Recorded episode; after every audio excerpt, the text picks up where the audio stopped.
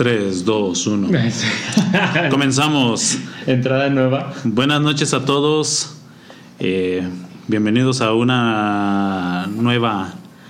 A un nuevo episodio de Maestros y Metaleros. Este. Hoy, como César, vengo sin chispa. Este.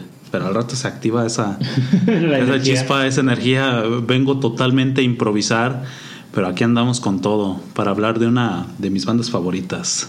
Órale. ¿Ya? César, buenas noches. ¿Qué tal? Bienvenido. Buenas noches, Cuco. Buenas noches, maestro Carlos. Hola, hola. Buenas noches, tribu metalera que nos escuchan hasta en Japón. Konnichiwa. Konnichiwa.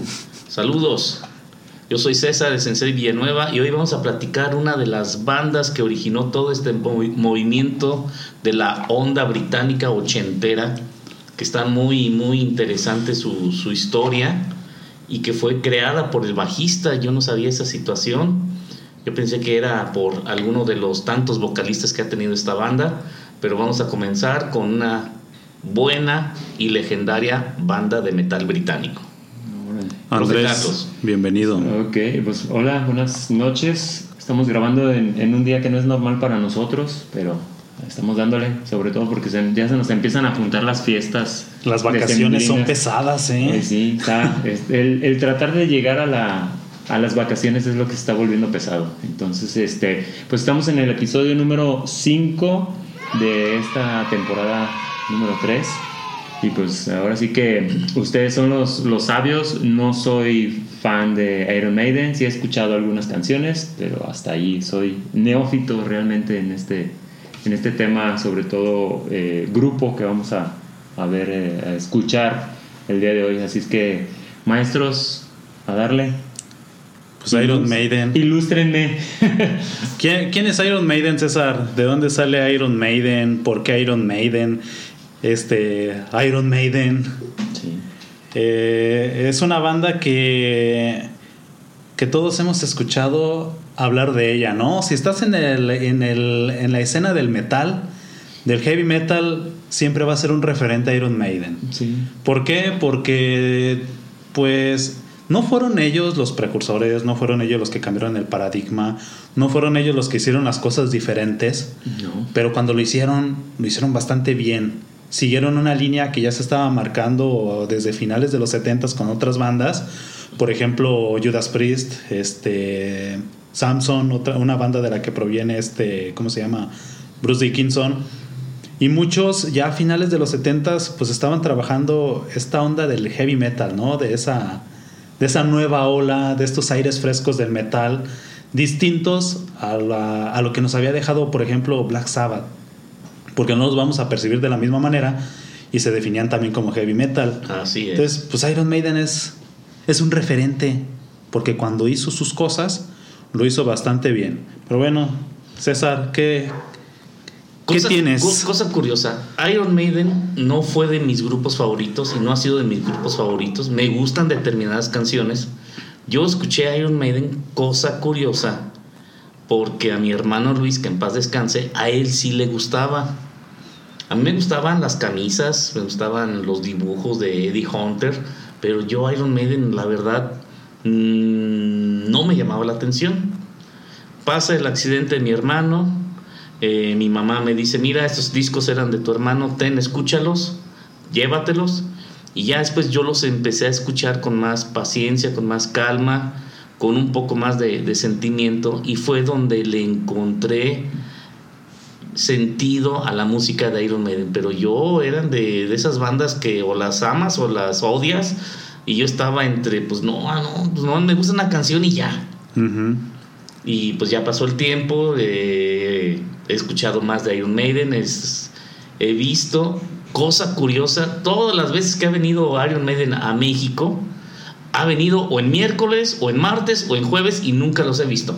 Órale, ese sí, ese sí es dato curioso. Ese sí es una situación que nunca lo he visto a Iron Maiden en vivo porque no vienen en una fecha donde hay un puente o un fin de semana que puedo ir a la Ciudad de Sí, México. sí, sí. Ahora sí el sensei le falló su gira, gira el sensei, En la gira del- Falling. Sí. Pero fíjate, es ah, ahorita que mencionabas esta parte de que no son los creadores, Ujú. Pero ahora sí que pudiera ser eh, definido como el hijo pródigo, ¿no? O sea, realmente aprendieron de los demás, lo pulieron y le dieron un mejor sentido al, a la parte del, heavy que, en la cual se encuentran ellos. Porque a final de cuentas podemos hablar de, por decir, hasta de los alcances y tiene un alcance global. Es de las pocas bandas que realmente puedes mencionarla en cualquier parte del mundo y saben quién es. Y ah, Seguidores, sí, fans, fans, no, y tienen una fanaticada pesada, o sea, son fieles a, los hermanos brasileiros, no se diga. Sí, sí, sí. Entonces, este, yo lo que veo aquí es, o sea, desde, desde fuera de, de cómo lo percibo el, el grupo, es que realmente yo siento que es la pauta, ellos dieron la pauta para lo que es Metallica ahorita, hablando a nivel negocio. Pero Iron Maiden tiene una mentalidad de negocio que se lleva de calle a, a Metallica. ¿Por qué? Porque tienen cervezas, tienen una empresa de paquetería con, no me acuerdo si con 20 o 30 aviones jumbo, o sea, son aviones grandes de transporte. Incluso Bruce Dickinson estuvo en, en León hace unos meses dando, dando pláticas de, a- en cuestiones industriales, o sea, de, de cómo manejar paquetes, de cómo hacer transporte y no de la banda. Pero llama la atención de que siendo el vocalista o el representante o, la parte más visual de la banda, que venga a dar pláticas o que esté dando este, conferencias basadas en el negocio alterno a lo que es Iron Maiden. Y cobraban cuatro mil para ese foro donde iba a estar Bruce Dickinson. Cobran más ahí, cobraron más ahí que, que en un concierto. Entonces, eh, estos sí le saben al, al Sí, al comercio, business, sí, ah, sí, eh, son hábiles. Y, y hay que tomar en cuenta que, que en esta banda no solamente este, son personas virtuosas tocando instrumentos, sino que son personas estudiadas.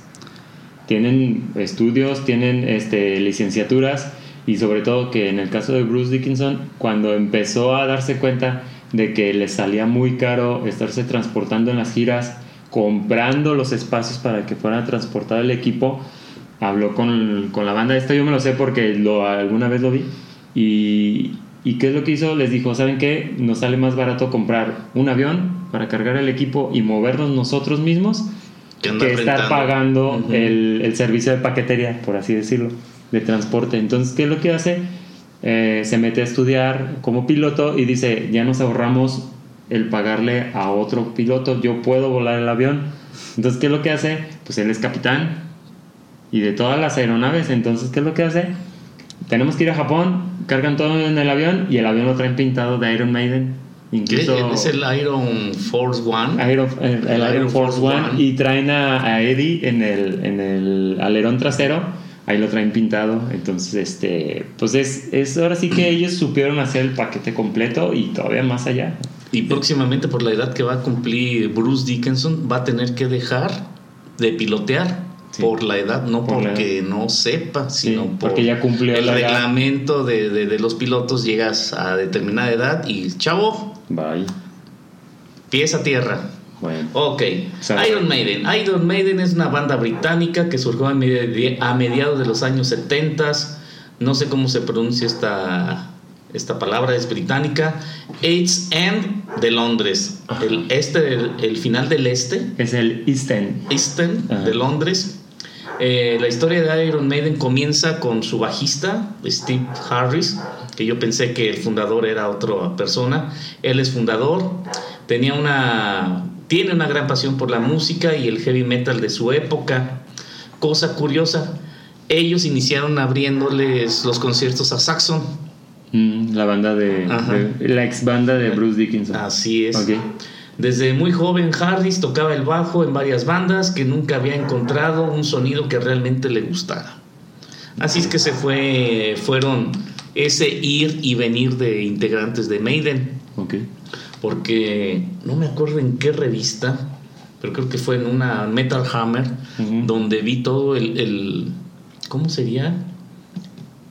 Como el, el cronograma Ajá, de sí, personas, de todas las personas que habían entrado, y era algo impresionante, eran como cerca de 15 a 25 personas que ya habían participado en la grabación de una canción, en la grabación de un disco, en la formación de una portada, en el marketing, en la producción. Entonces sí es, sí es algo que impresiona de toda la gente que ha estado participando con esta banda de legena- legendaria del heavy metal, Iron Maiden. Y Andrés, ¿a ti por qué no te gusta Iron Maiden? A los falsetes. Ah, Run to the Hills es el representativo para. eh, ahora sí que la referencia de lo cual no me gusta de una banda de metal. El falseteo de. Cuando llega a la, a la nota de Hills, ahí es que así como que. ah, no, no. No puedo con esa parte. Y las bandas que cantan, que tienen un vocalista que es con un sonido parecido al de Iron Maiden, no. Es del, del tipo del corte que no me gusta. Y hay millones de bandas así. Así es. bueno, millones no. Pero sí hay un buen de bandas Sí, que traen muchísimas. ese falseteo. Me cuesta trabajo el. Así como que, ah, ¿por qué hacen eso? Pero. Y la música.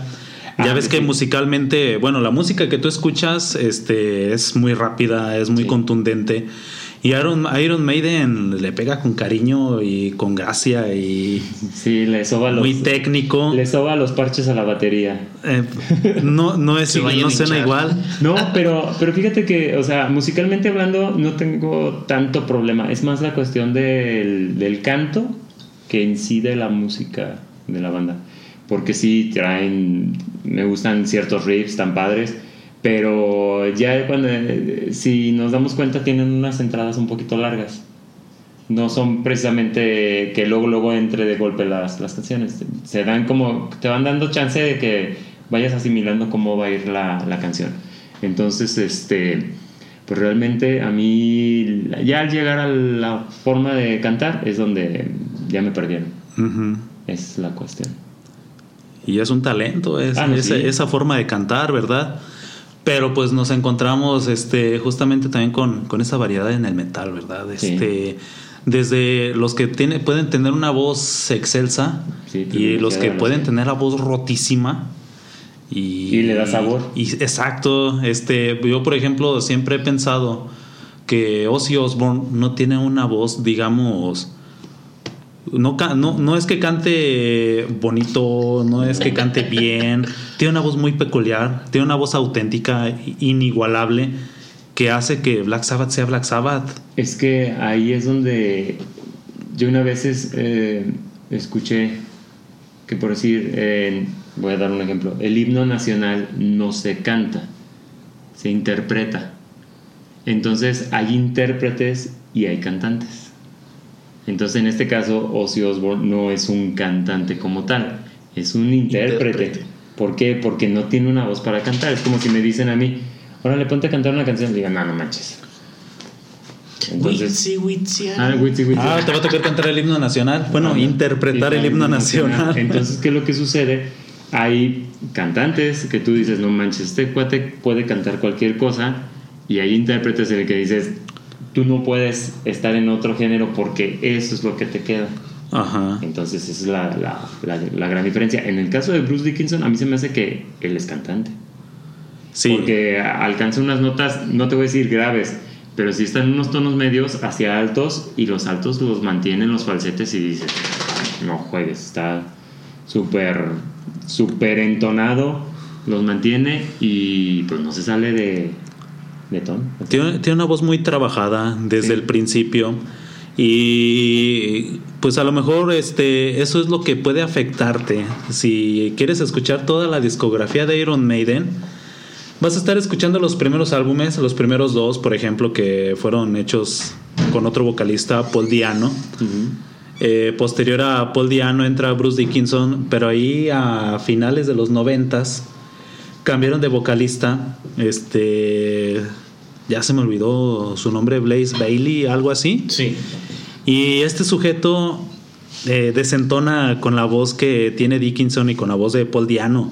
Entonces la música es la misma que has estado escuchando siempre en Iron Maiden porque supieron explotarla, ¿eh? Hablando de negocios como que Bruce Dickinson, que se me figura que es el, El cabecilla. el de- cabecilla de esto, ajá. Les ha de haber dicho, ¿saben qué? Este estilo nos está dando, nos está dando mucho billete. Hay que mantenerlo, hay que conservar esta identidad. Pero escuchas estos álbumes donde canta este Bless Bailey y la voz te hace cambiar como que la perspectiva de Iron Maiden. Dices que este ya no canta igual de chido que Bruce. Porque te quedas acostumbrado a una forma de canto y este la tiene más como opaca. No, no sé cómo, cómo describirla. Y lo estaba escuchando hace rato porque no había tenido la oportunidad de, de escucharlo. Y se me hacía muy, muy extraño, incómodo. Es que, tam- bueno, también la costumbre, ¿no? De, Ajá. Es que también hay que tomar en cuenta, bueno, yo no, yo, yo no he escuchado eh, Iron, Iron Maiden con este vocalista, pero eh, el brillo de la voz, así como dices, tal vez no, no lo tiene como, como Bruce Dickinson. Y recibió muchas críticas, ¿eh? Este, pues obviamente vas a extrañar al, al Creo que vocalista. una de las canciones era la de Virus, Virus. Y Creo que no, sí. realmente no. No conectas. No. Tampoco tú. Estaba, estaba muy, muy. Ahora sí le falta la chispa. Se escucha muy seca su voz. Y la música es igual. Sí, Tú es- escuchas la música y es dices, todo. es que este es Iron Maiden, pero si empieza a cantar otro, dices, yo creo que es un cover local. Es, es como si pusieras a, a este señor Franco Escamilla a contar los chistes de Polo Polo. Son los chistes de Polo Polo, pero. No le van a quedar, no ¿a le que van no? a quedar. Ahora imagínate, yo no he tenido la oportunidad de escuchar este álbumes en vivo con ese vocalista con canciones de Bruce Dickinson. Seguramente eran un desastre y por ahí leí un dato curioso que este fue Iron Maiden, no recuerdo a qué país, fue en el sur, creo que fue Argentina no, o Chile, creo que fue Chile. Y el público 10 minutos antes había bajado a Héroes del Silencio Órale. y luego se presenta este Iron Maiden, pero tiene como vocalista a este a este sujeto y eh, recibieron de todo, eh. Muchas muchas agresiones, mucha hostilidad por parte del, del a- público. Este incluso Steve Harris dijo, si siguen así, vamos a detener el concierto. que se detenga. Yo creo que era lo que querían. Pero fíjate, ese público bajaron a Héroes del Silencio, luego bajan a Iron Maiden. En el sur están bravos. Recuerdo la vez que se presentó Nirvana este, en Argentina, este, que también por una situación parecida, que Nirvana dio su el peor show de toda su historia, sobre todo en defensa de un grupo de mujeres. No sé si, si lo recuerdan o ya lo hayamos comentado. Pero bueno, ese ya es, es punto y aparte. Este vocalista sí generó mucha controversia, mucho conflicto. Y sacaron dos álbumes que pues están en las sombras de, de la historia de Iron Maiden. Porque los álbumes con Paul Diano y con Bruce Dickinson, eso sí, han brillado y han brillado con ganas. ¿Cuáles fueron los álbumes que tú escuchaste de tu hermano César? Los que te introdujeron a, a Maiden. ¿Recuerdas? No. Canciones. Bien seco. No. No. Eh, bueno, se- era el, el álbum de Killers, el álbum de. ¿Dónde trae la casaca? Este. Eddie, Ahí sí, no sé. de Troopers. No me voltees a ver. Troops. porque- Luego venía otro álbum donde está. Como que viene piloteando un avión de la Primera Guerra Mundial, Segunda Guerra Guerra Mundial, y Mundial. se ven los balazos en el en la cabina. Luego escuché el de el séptimo hijo del séptimo hijo. Seven Son of the Seven Son y ahí me gustó una canción la de Come and Play with Madness y después escuché el de el otro álbum es el del algo de Slaughter Slaughter, ok. donde se está saliendo Eddie de una tumba y saca así la mano, está, está chida la portada. Y después donde ya conocí y me gustó a Maiden fue el de Miedo a la Oscuridad, Fear in the Dark. Y en ese tiempo es donde Bruce Dickinson hace su show como solista. Se sale y deja Maiden y entra este vocalista que tú dices. Y también Bruce Dickinson hizo dos álbumes en, en solista, pero no le pegaron. Porque escuchabas la voz de Maiden, pero sin Maiden. Y eran otros músicos, también buenos músicos, Pero no era pero no era Maiden, era como que... un intento de. Es que, se- es, que, es que me he dado cuenta que el que te genera esa chispa de música en Iron Maiden es justamente Steve La Harris. En- no, la- musicalmente. Bueno, Ah, que- musicalmente ah, es. Steve Harris en el bajo. Ajá. El bajo tiene, tiene una forma que a mí en Iron Maiden me encanta. Este suena mucho, se escucha muy fuerte. No, no es ese clásico bajo que nada más va de acompañamiento con el bombo, con la batería, sino que es un bajo que se avienta sus propios solos. Es un bajo este, muy complejo, sumamente complejo. Si, nos- si te pones a escuchar Iron Maiden con atención, ahí va, ahí va a sonar. Y generalmente cuando se ponen los dos este, guitarristas, creo que es eh, Dave Murray y Adrian Smith, ¿Te gusta la combinación? se ponen los dos guitarristas a tocar y ahí va también este Steve Harris a tocar el bajo, al eh, tocando las mismas notas que están tocando en la guitarra. Entonces ahí en el bajo tú ves también una, un virtuosismo. Entonces, bueno, imagínate eso, ¿no? Con otro vocalista no queda. Ahora imagínate a Bruce Dickinson cantando sin esa música, pues también no le queda tampoco. Te acostumbras, te acostumbras a escucharlos con, con un estilo. Sí. Porque luego regresaron, este, sacaron nuevos álbumes por ahí del 2000 y estos álbumes otra vez como que recuperaron esa chispa que, que habían dejado este, en los 90, ¿no? De ahí recuerdo una canción muy popular, No More Lies. Eh, posteriormente sacaron otro álbum, A Mother of Life and Death.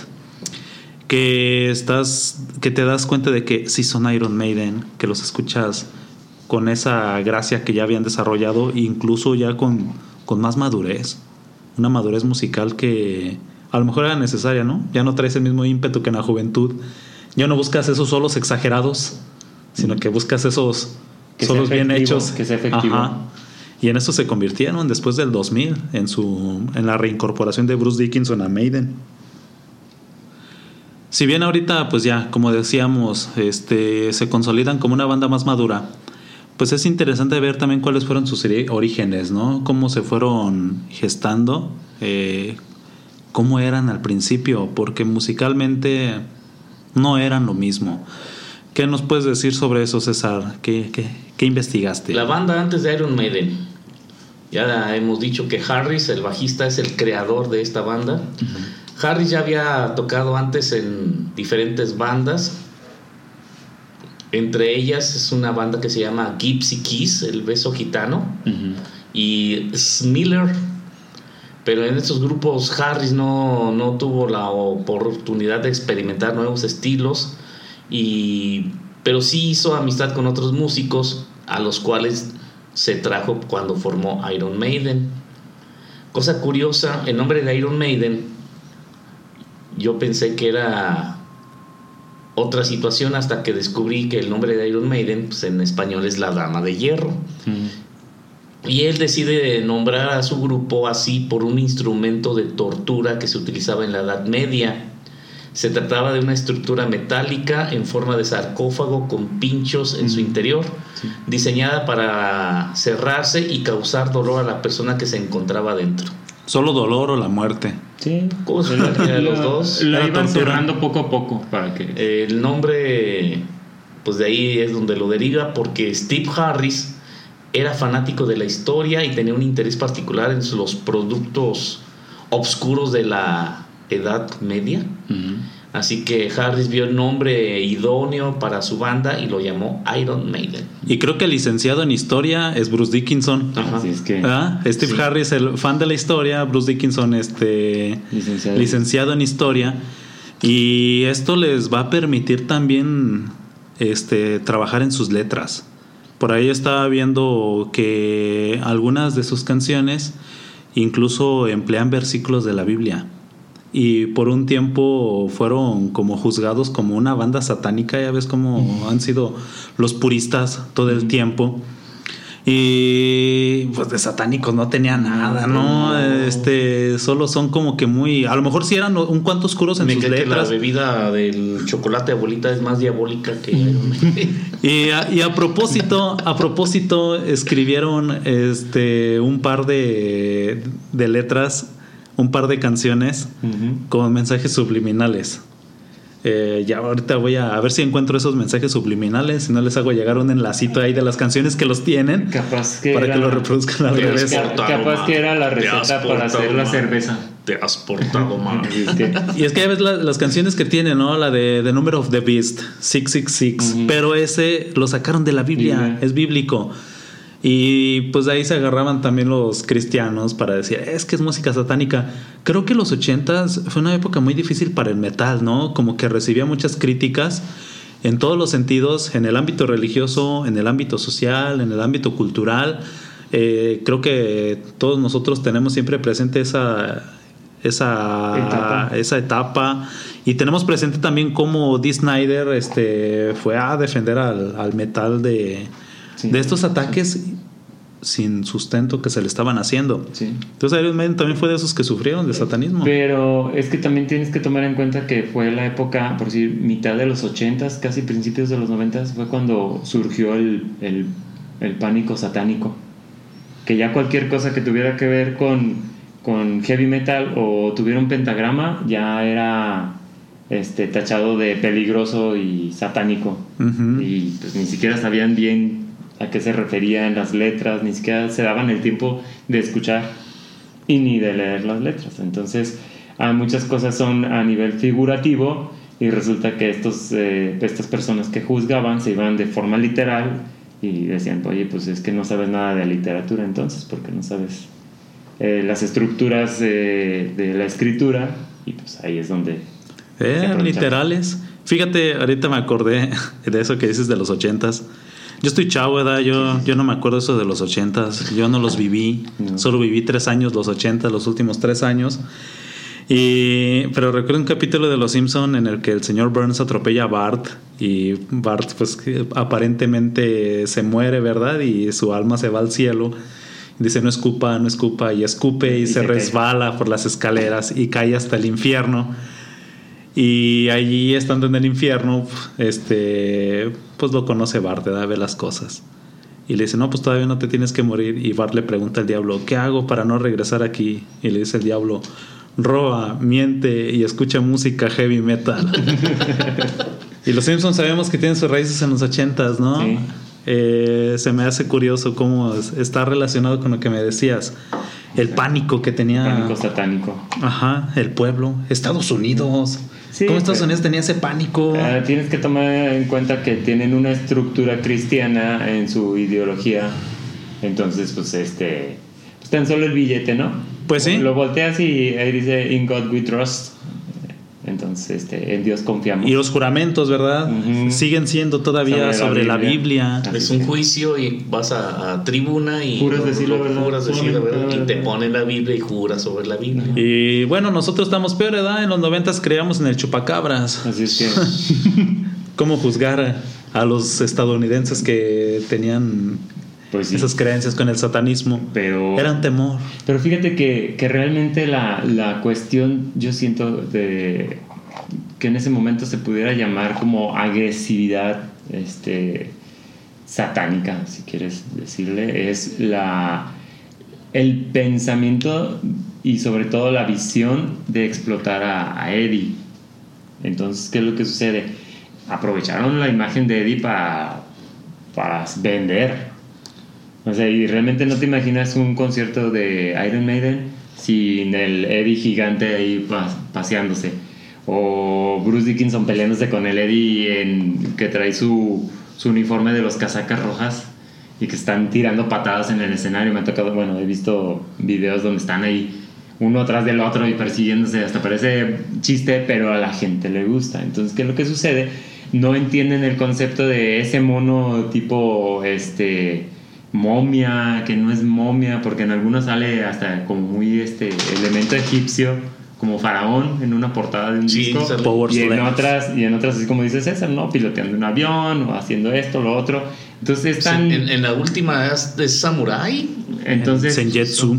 ¿Qué es lo que sucede? Pues es tan versátil que puede haber una portada que te llame la atención, así de sencillo, y lo vas a comprar por la portada. Y qué bueno que mencionas a Eddie, porque acabo de recordar algo de él.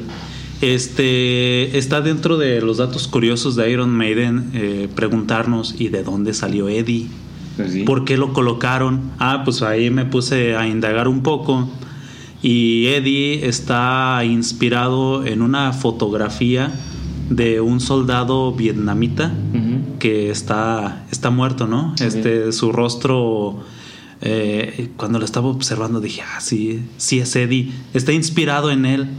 Y esto este, siempre lleva como que a, a colación una interpretación. ¿Por qué utilizaron a un soldado vietnamita para representar ellos a su símbolo, este, a su mascota básicamente, ¿no? Y luego justamente lo que comentan, hace de todo. Es un faraón, Ujú. es un samurái, es un soldado. Está prácticamente, Es piloto. está en todas las portadas de Iron Maiden, tenía, haciendo todas, Es un todas las árbol que da funciones. cualquiera. miedo. Ujú. Es un zombie saliendo de la tumba. Ese es Eddie, un muerto, ya era un muerto, pero es un muerto que sigue manifestándose en, Que es versátil. ajá, en todas las Mi realidades, en todas las cosas. chamba. Me da la impresión, me da la impresión de que es una tortura para Estados Unidos, ¿verdad?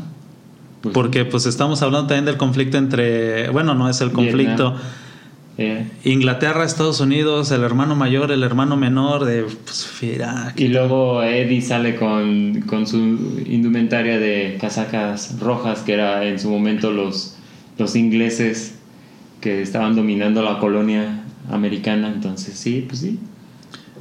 Es un friegajerito. Da para mucho, Es eh, un ¿verdad que sí? friegajerito. Entonces a, a Estados Unidos le va a molestar, es que están utilizando esta figura, es que nos ganó Vietnam y luego nos siguen torturando con esta imagen. Sí. No sé cómo sea la presencia de Iron Maiden en Estados Unidos. En el sur he visto que sí es muy impactante, ¿no? Ahorita decías que Brasil, México, Argentina, Chile, eh, Iron Maiden tiene una presencia tremenda, pero no sé cómo está en Estados Unidos. Igual también puede ser, pues ustedes tenían a Metallica, nosotros somos Iron Maiden. Fíjate que sí es floja la, la presencia de Maiden en Estados Unidos. Sí, No hay- no hay regular tanta- no hay tanta. No, como que Se no han llega- hecho giras, pero Por eso, no- como que no llega tanta noticia de ahí. ¿verdad? Pero, pues, Es que este tipo de metal gusta mucho en Latinoamérica, sí. ¿verdad? Es que es, es, es Sí. muy, eh, es muy digerible, para empezar. Pero regresamos a lo mismo. Como tiene lo, la parte digerible, o sea, se entiende bien lo que está cantando, no hay tanto problema. Este, incluso es más factible que te puedas aprender estas canciones. Que si llegamos a los guturales, pues vas a encontrar todos los tonos bien graves y dices, ah, Ni ¿qué los puedes diciendo?". cantar. Ajá. y acá lo puedes corear. Ah, exactamente. Fear of the Dark, Fear Exacto. of the Dark. Están todos. Todos te lo sabes. Todos los coros, todos son pegadizos. Hasta, hasta los, hasta los riffs de, de una canción, yo me acuerdo que hasta la gente está cante y cante el riff. Y, ti. están cante y cante el riff. Hasta el guitarrista se detiene un momento para, para escucharlos cantar y, los, y todo el mundo. Este, hasta parece como si estuvieras viendo una celebración en una taberna. Ándale. Están ahí todos, ¡eh! Todos bien amigos. Y dices, ah, chihuahua, está, está chido. O sea, esa parte sí, sí es agradable ver. Ajá. Pero ese es la, lo- donde yo siento que es la, lo que hace que sea más pregnable, pero también hay que tomar en cuenta que es de las bandas que llegan a Latinoamérica y permite que surjan otras bandas que tal vez ya no se quedaron en el mismo corte del subgénero, se están en otras, pero tuvo que ser la referencia, por decir, volteas a ver a Sepultura de sus inicios, trae rasgos de, de Iron Maiden y tienen características y tienen ciertos sonidos, e incluso hasta muchas de las poses de, de su momento, pues sí dices, "Ah, no manches, se ven bien Bruce Dickinson y compañía, pero ya después cuando van agarrando su vuelo Sepultura, pues dice, quítate que ahí te voy, y agarran su saborcito y Sí. entonces sí es un referente y por eso yo siento que se les estima mucho en Latinoamérica porque es de las pocas bandas que realmente se tomó el tiempo de hacer tours en forma por Latinoamérica. Nos trataron con respeto. Exactamente. ¿Verdad? Y ahorita también pues se me ocurre, ¿no? To- prácticamente todas las bandas de metal actuales le deben algo a Iron Maiden. Sí. Generalmente si dices cuáles son tus influencias, te van a decir, no, pues Black Sabbath, Iron Maiden.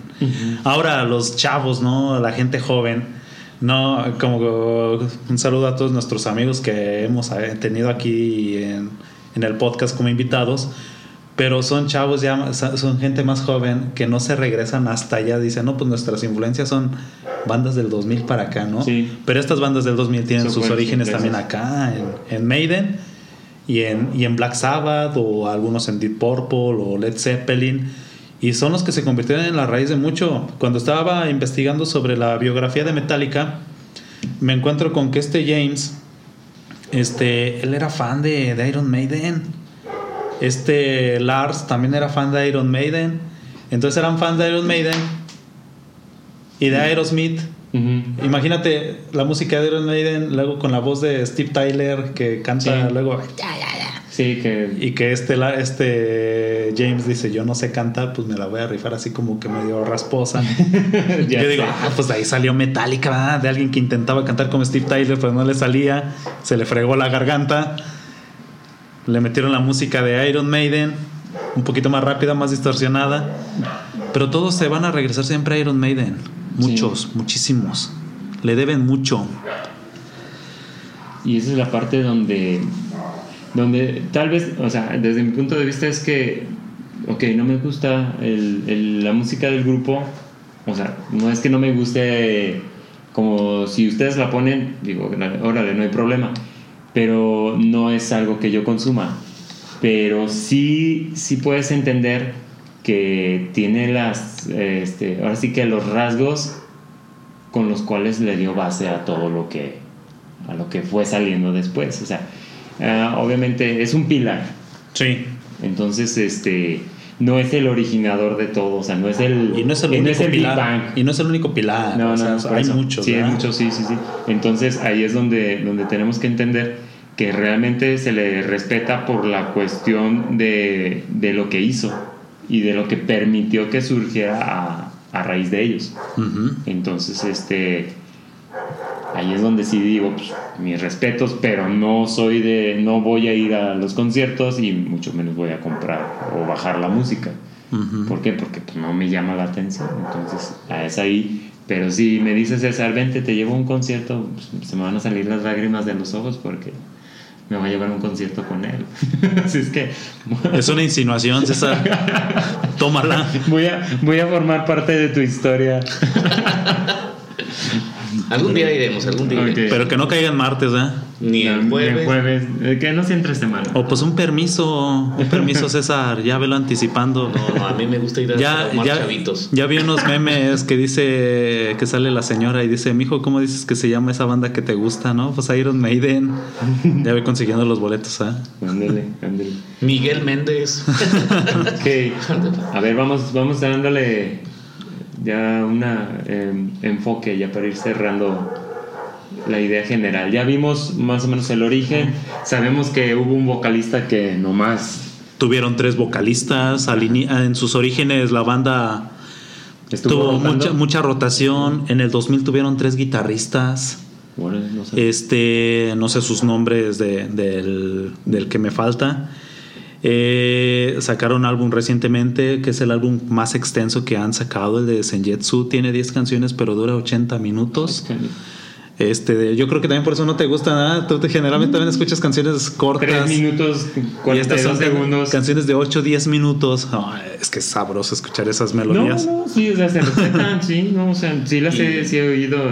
Y Iron Maiden, su época dorada es cuando entra Bruce Dickinson en el año de 1981. Así es que Paul, ¿cómo se llama? Y ya Paul tenían dos álbumes. Ajá. Entonces sacaron dos álbumes. este, creo que uno en el 79, uno en el 80. Y luego con Bruce Dickinson en el 81. Así es. Sacaron el de donde sale justamente Run to the Hills, no recuerdo cómo se llama ese álbum. Luego el de Hallow, Hallowed Be Thy Name. este, de- donde está The Number of the Be- 666, The Number of the Beast. No es el mismo que el de 666 de Ángeles del Infierno, ¿verdad? Otra Totalmente banda- diferente. Otra banda que se me hace como mana. Es, que es, es el maná del metal, ¿no? Como que luego se sienten metaleros, pero no son metaleros. Vamos, vamos a tener que hacer un, un episodio especial de, de- de De- bandas de los que pretenden, que pretenden ser metaleros y no, y no lo son. Entonces, Ay, este, no. Mira, el primer álbum de Iron Maiden con Bruce Dickinson como vocalista fue el de Número de la Bestia en 1982, que se convirtió en un gran éxito y captó la capturó a la banda cap, cap- Catapultó. beso a fama internacional. ¿Sí? ok. Ahí el productor se llamó Martin Bridge y Mismo de Black Sabbath, ¿no? Que creo que también grabaron en el mismo estudio de donde Black estaba Sabbath. Black Sabbath. Bueno, pues son ingleses. Sí, no tenían mucho. Territorialmente, ¿verdad? Así es. Pero entonces, o sea, entonces sí se puede hablar seriamente de que Bruce Dickinson es el el eje, ¿no? Sí, es el que los mantuvo, es el, es el que les dio el dinero también, es el que supo moverse. Creo que eh, justamente en su foro él hablaba acerca de, Ajá. de conocer gente, de conocer las estrategias y también Bruce Dickinson ha escrito dos libros y uno de esos libros es básicamente de si eres una banda, ¿cómo le puedes hacer para sobrevivir? Tienes que saber relacionarte con, Sí, con personas. No, no puedes, no puedes quedarte en tu madriguera. Esto no es amor al arte, este la Es- música es un negocio también. Y si vas a hacer un negocio es la música bien. Este, que justamente yo creo que es a lo que estaban apelando, no han de haber dicho, ah, somos bien fregones para tocar. Pero veías a muchos que también eran bastante hábiles y no llegaban a nada. Y como ellos sí lo lograron, pues es que el Dickinson tenía visión. Sí. Mucha es buen visión. empresario. Sí. Y Era como- esgrimista. Era como el pan, pan bimbo, entraba suavecito, suavecito y después se ponía duro, duro, duro. Oye, pero es, sí es cierto, aparte es polifacético. Sí. Sabe, sabe esgrima. Es un genio, ¿no? El, el hecho de tener todas esas facultades, de que no solamente es una, eh, que tienes un solo enfoque, que abarcas muchos ámbitos. Este vato sí, a él no le aplica el que mucho abarca, poco aprieta, ¿eh? Este mucho abarca Y y... le mueve todo. Y a toda es, toda. es lo que se le conoce como un neo-renacentista. Ándale, es de esos. Es de eso. un Leonardo da Vinci Sí. contemporáneo de la música, ¿no? O sea, en, su, en sus ondas, pero un Leonardo, vamos a ponerlo así. Lo que comentábamos hace rato con profe Cuco, eh, que decías que había un guitarrista que no te acordabas. Iron Maiden fue infalible con tres guitarristas, Dave Murray, Adrian Smith y Yannick Hurst. Ese es el que no conozco. Jan Hurst. Y es porque él, él estaba en Iron Maiden en estos álbumes de Factor X y de Virtual. Sí, a partir del año Ajá, 2000. en esos dos. Ajá. Pero es porque se había salido, no sé si Adrián, Adrián o el, o el otro, se había salido uno de ellos. El Dave. Entonces cuando eh, regresa Dave y pues ahí están otra vez los tres. Y yo creo que prescindieron después de este último, ¿verdad? Me imagino. Bueno. Mejor álbum de Iron Maiden, mejor canción de Iron Maiden, este, bueno, más que mejor. César, ¿cuál es tu canción favorita de Maiden o tu álbum favorito de Maiden? Mira, dentro de lo que yo investigué, bueno, de mi, en lo personal, dentro de mis canciones favoritas de Maiden es una balada que se llama West in Love. West in Love. Sí está, ya demasiado mielosa que pisas la miel y te resbalas. es dentro de mis favoritas. Pero también no puedo dejar a, a un lado la de los coros que puedes hacer perfectamente en cualquier parte del mundo. Eh, Miedo a la oscuridad. Que de seguro también está en versión cumbia, ¿no? Es de esas Todas. canciones que son tan populares Todas las hacen cumbia. que está en versión cumbia, este, como cuando compras un disco pirata en el tianguis, ¿ah? ahí te mezclan esa rola. Fear of the Dark es una canción que incluso aquí en la región, yo recuerdo que cuando tenía mi banda, era una canción que sonaba Fear of the Dark, todos se la sabían, todo lo, eh, siempre que iba, que iba al bar era gritar, toquen Fear of the Dark. se hizo muy popular, estamos hablando del 2010, pero como pues todos nosotros estábamos chavos, éramos veinteañeros, este, el- te sentías malo, rudo, agresivo, sabedor. Malo malote. Si, si tocabas Fear of the Dark, ¿no? Te sentías especial. Pues, pues fíjate que yo como, como neófito de, de Iron Maiden, yo siento que el de 666 Number of the, Beast es de las que incluso han cobereado este, otras bandas, incluso las han sacado hasta un poquillo más pesadas, pero se me hace, en la versión original se me hace buena, no está tan mal. A diferencia de, de Run to the Hills, que ahí sí, nomás no, pero ahí está. Y nosotros teníamos un cover de, de- de la de Run to the Hills, esa era de las que coveríamos. Pues en lo que yo investigué los grup- los mejores álbumes de Maiden, Ajá. aquí en la investigación que tengo es Peace of Mind, Ajá. Power Slave y Life After Death. Life After Death. Pues ahí está. Y la obra maestra, pues el del número de la bestia. Y sí, ¿eh? ese es un disco que desde el inicio hasta el final agrada. Ahora sí y recomendable para todos los chavitos que empiezan a escuchar esto. Quieren escuchar a Maiden, empiecen con el número de la bestia. este sí aplica el comentario de, de nuestros tiempos. eh, es un disco redondo. Y creo que la, la música de Iron Maiden ha envejecido bastante bien. Es digerible. Tú escuchas un álbum de ellos de los ochentas y no, no parece de los ochentas, es música temporal. Es que aparte no han, no han variado mucho su, su forma. O sea, han mantenido. Es como los coches alemanes. Casi Y- no, los, no los modifican. Y por ejemplo escuchas Bon Jovi. sí, y. Bon Jovi en los ochentas, pues medio glam, medio hair, ¿no?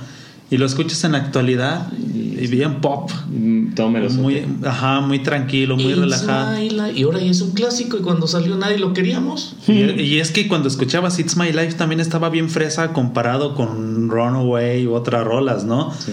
Pero Iron Maiden ha mantenido El estilo. el mismo estilo, e incluso cuando el tuvieron, tuvieron otro vocalista, sí, todavía tiene la melena. Todavía tienen el crepea todo lo que da, pero bueno. Bueno, Bruce Dickinson de repente anda con el pelo Pelo corto, ajá. pero los otros también este, mantienen el mismo estilo que ha sido imitado por muchos.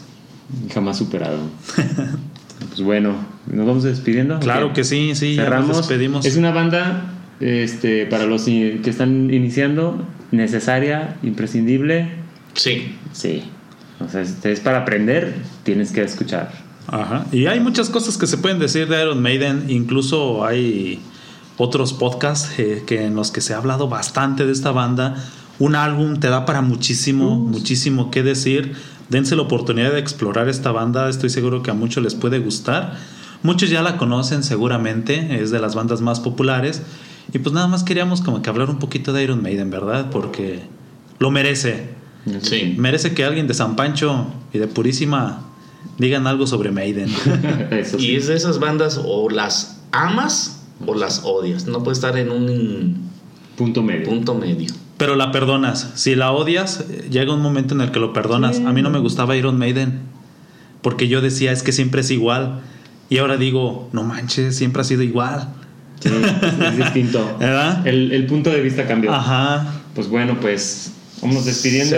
Sobre todo, este, ya dijimos datos curiosos. Sí, salieron ahí Salieron, algunos datos. Por ejemplo, En la esta- información sobre.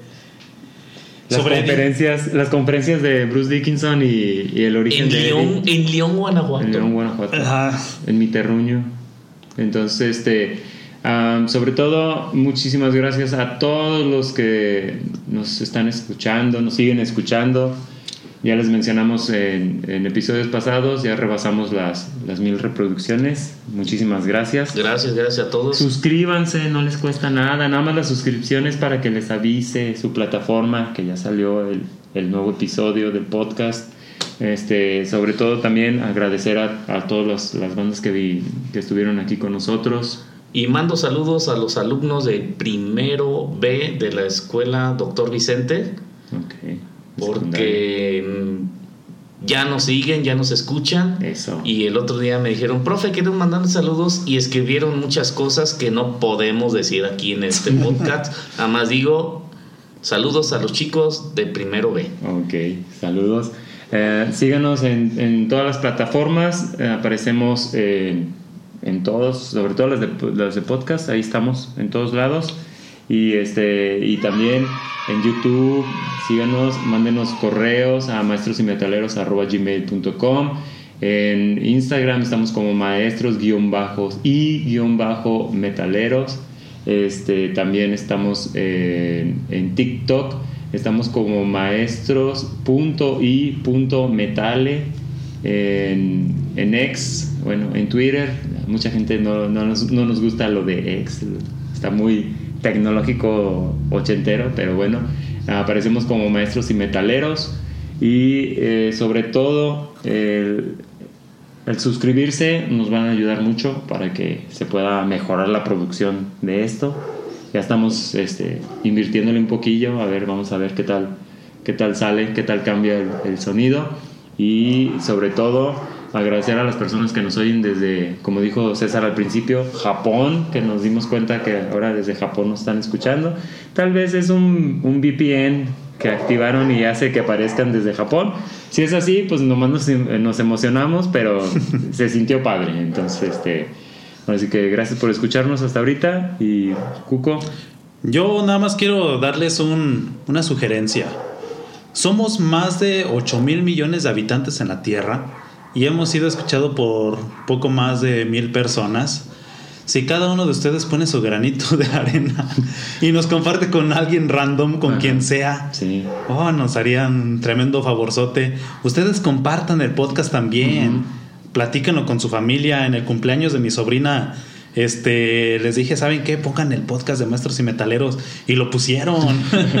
Está chido. Oyendo. Ambienta, ambienta la, la, reunión. la localidad, okay. la reunión.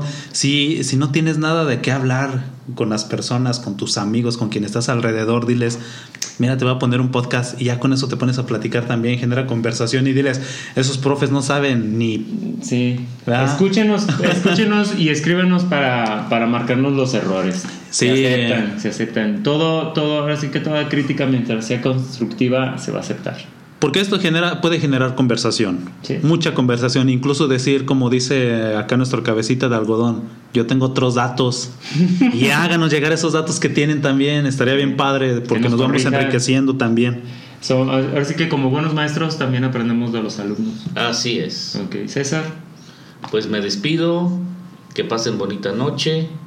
Yo ando un poco melancólico porque ya fue el último concierto de Kiss en el estadio del Madison Square Garden en New York. Oye, pero en esta década. Sí, cada, sí, sí, sí, cada en, década en, se en, en, estos primeros 50 años de su infancia más okay. difíciles de su vida, okay. sí. Okay. Bueno, y pues estás melancólico. Así es. César, en el 2010 también se estaban despidiendo. Y en el 2000 también. Pues yo me, estaba, me acordaba que estaban en la gira de cumpliendo 40 años, se estaban despidiendo. pues bueno. Pero bueno. Vamos a ver qué sucede en el 2060. A ver, pues vámonos despidiendo. Y traen una onda virtual, ¿eh? Van a seguir sí. de manera virtual el grupo, pero de manera en qué? En AI. Ajá, inteligencia artificial. Así es. Pues bueno, se adaptan, se adaptan. Bueno, nos vamos despidiendo. Muchas gracias por escucharnos. Estamos, este, ahora sí que nos escuchamos en el siguiente episodio. ¿De qué va a ser? Todavía no sabemos. Estamos es como sentarte en la banqueta, echar unas cervezas y a ver qué sale en la plática. Black Sabbath. Anda. Podría ser. Santa madre de Dios. Mientras no sea peso pluma, todo está bien. Este, ¿El, ¿El, qué? ¿El qué? ¿Qué es eso? pues también. ¿Se, ¿Se, utiliza en algo? Nos vemos, cuídense ah, mucho. sí, en el boxeo. En el boxeo, peso pluma, exactamente. Nos vemos, cuídense mucho y nos escuchamos la siguiente. No se meten en problemas. Bye. Bye.